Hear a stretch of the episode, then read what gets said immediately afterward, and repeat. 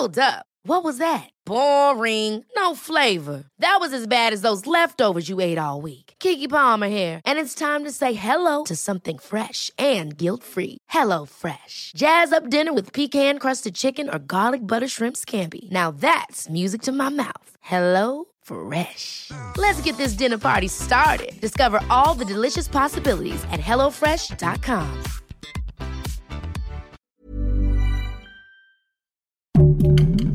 Heraldo Podcast, un lugar para tus oídos. Esto es Primera Plana de El Heraldo de México.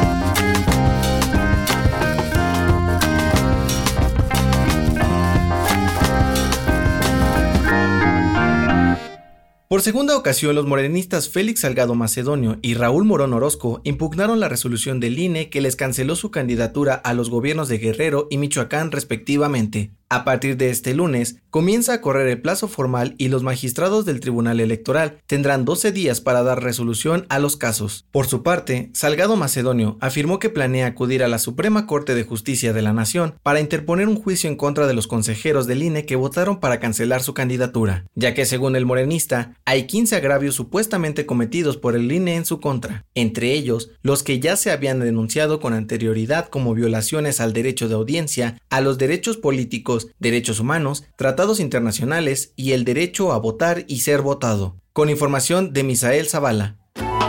Poco a poco los adultos mayores comienzan a retomar sus actividades después de ser vacunados. Este es el caso de León Cepeda, un señor de 62 años quien ya recibió su vacuna contra COVID-19 y ahora asiste a la Ciudadela en la Ciudad de México y junto a sus amigos participan en las clases de danzón. León afirmó que durante el confinamiento extrañó mucho la libertad que el danzón le brinda, y es que este es uno de los lugares que los adultos mayores aprovechan para practicar este baile tradicional. Algunos abuelitos extrañaban tanto bailar danzón que acudían con su pareja solo a bailar por algunos momentos los fines de semana. Pero fue hasta principios de este mes que cobijados por las calurosas tardes, la música, los pasos de baile, las parejas y la alegría han regresado con todas las medidas de seguridad para evitar contagios. Con información de Daniel Ojeda.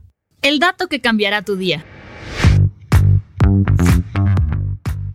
Siempre hemos pensado que el color de la luna es gris, pero ¿qué pasaría si te confesamos que en realidad es multicolor? Fue el astrofotógrafo estadounidense Andrew McCartney que a partir de unas fotografías pudo desmentir a la humanidad que pensaba en la luna de un solo color. Y es que en los retratos que Andrew reveló se puede ver cómo la luna cuenta con tonalidades naranjas, azules, blancas, plata, ocre doradas y grises. Esto fue Primera Plana, un podcast de El Heraldo de México. Encuentra nuestra primera plana en el periódico impreso, página web y ahora en podcast. El guion es de Sheila Navarro. Diseño de audio de Federico Baños. La voz es de José Luis Mata y la producción de María José Serrano. Hasta mañana. Síguenos en Twitter, arroba Heraldo de México, Instagram, arroba El Heraldo de México y encuéntranos en Facebook y YouTube como El Heraldo de México.